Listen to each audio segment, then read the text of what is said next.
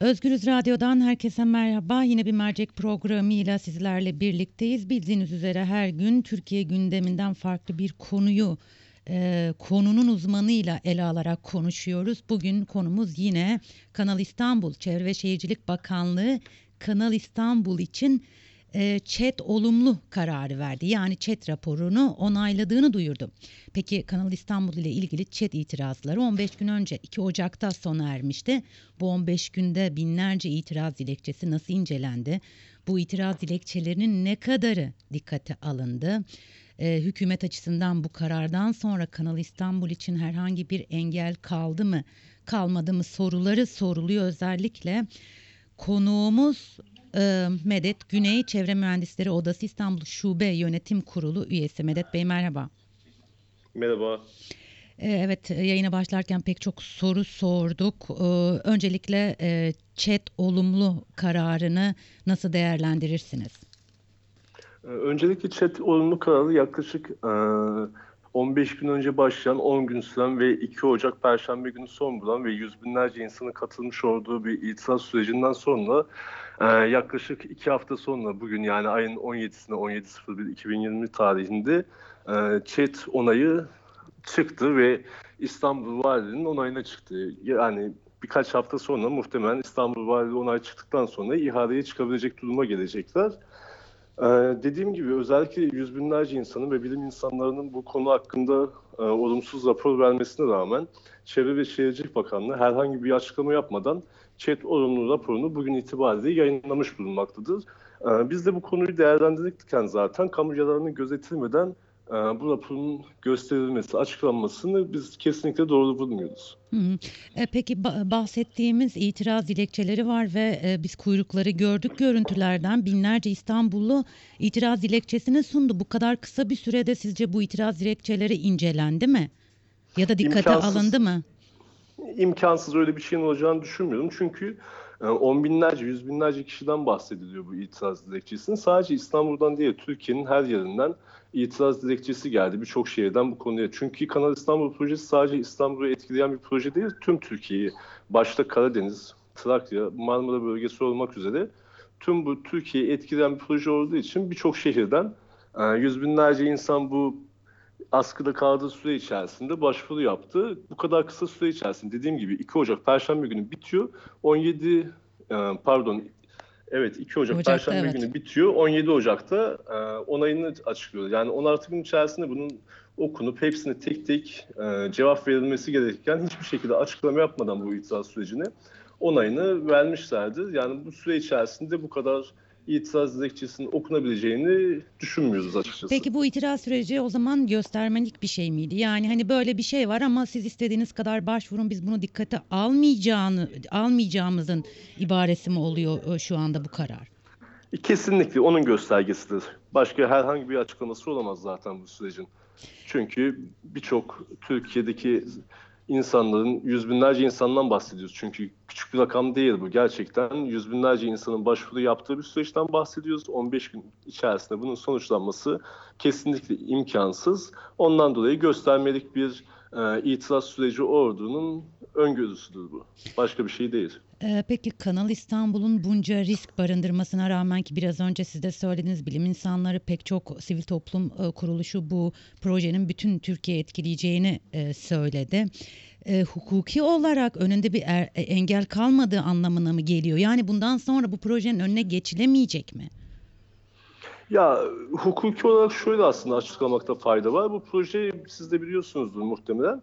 Ee, ilk olarak 2011 senesinde seçim vaadi olarak gündemimize geldi çılgın proje adı altında ve e, 9 sene içerisinde hukuki olarak altyapısını bunlar oluşturdu yani hükümet kanadı. Nasıl oluşturdu? Birçok yönetmeliği, yasayı vesaire değiştirerek e, normalde resmi olmayan bir projeyi resmi hale getirdiler. Belli başlı su kirliliği kontrolü yasası vesaire buna benzer kıyı imara açılma yasası gibi çevre durum e, düzeni planı değişikliği gibi vesaire birçok yasal düzenleme yaparak e, bunların hepsi şey yaptı. E, günümüze kadar getirdiler.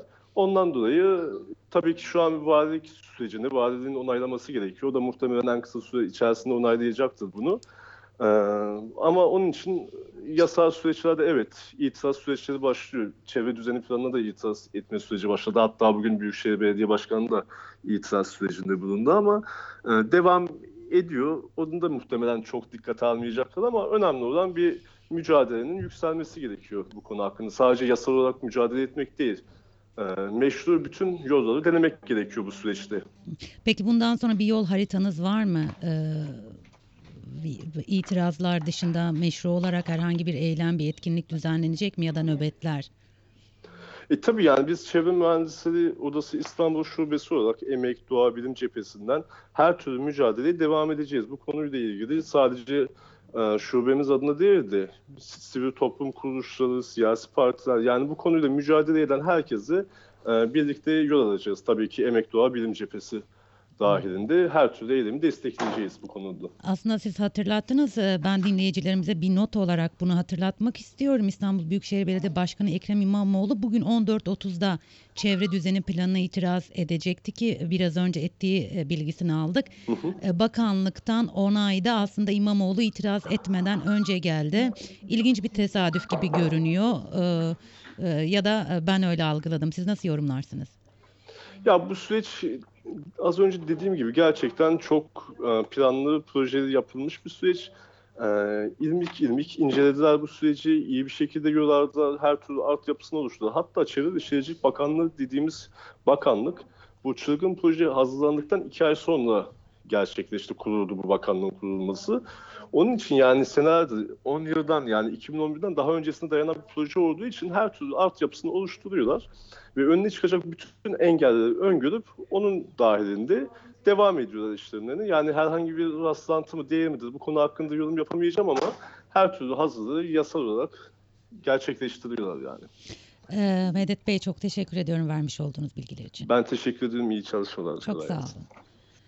Özgürüz Radyo dinleyicileri, evet e, Çevre ve Şehircilik Bakanlığı Kanal İstanbul projesi için ÇED olumlu kararı verdi. Yani dedi ki ÇED raporunu onayladık.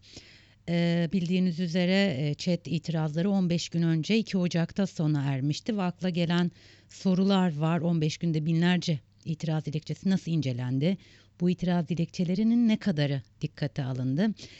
Ee, aslında konumuz Medet Güney Çevre Mühendisleri Odası İstanbul Şube Yönetim Kurulu üyesi ve e, bunların hiçbirinin dikkate alınmadığını düşünüyoruz dedi. Çünkü bu kadar kısa süre içerisinde Türkiye'nin dört bir yanından yani yüz binlerce dilekçenin incelenebilmesi onlara tek tek cevap verebilmesi, verilebilmesinin mümkün olmadığını söyledi. Aslında buradan şunu fark ediyoruz. Bu sadece göstermelik bir şeydi. Evet siz itiraz hakkınız var buyurun itiraz edin ama sonuca baktığımızda e, itirazlarınızı biz dikkate almıyoruzun mesajı verildi. E, bugün e, başka bir şey daha vardı. Biraz önce de aktardım. İstanbul Büyükşehir Başkanı Ekrem İmamoğlu saat 14.30'da çevre düzeni planına itiraz edecekti ki bu saatlerde etmiş olması lazım. O saat gelmeden önce Çevre ve Şehircilik Bakanlığı ÇED raporunu onayladığını duyurdu. Bundan sonra e, Güney e, Medet Güney'in de aslında aktardığı gibi sivil toplum kuruluşlarının pek çok kurumun ve İstanbulluların e, Kanal İstanbul'a karşı belli ki mücadelesi devam edecek. Bakalım önümüzdeki günlerde Kanal İstanbul projesi nereye evrilecek? E, ya da e, Kanal İstanbul projesine karşı eylem ve etkinlikler olacak mı? Bizler de takip edeceğiz sizler gibi. Son bir not daha TUMOP pazartesi günü konuya ilişkin geniş kapsamlı bir e, basın açıklaması yapacak. Bizler de takipçisi olacağız ve geldik bir mercek programının daha sonuna. Farklı bir konu ve konukla pazartesi görüşmek üzere. Şimdilik hoşçakalın.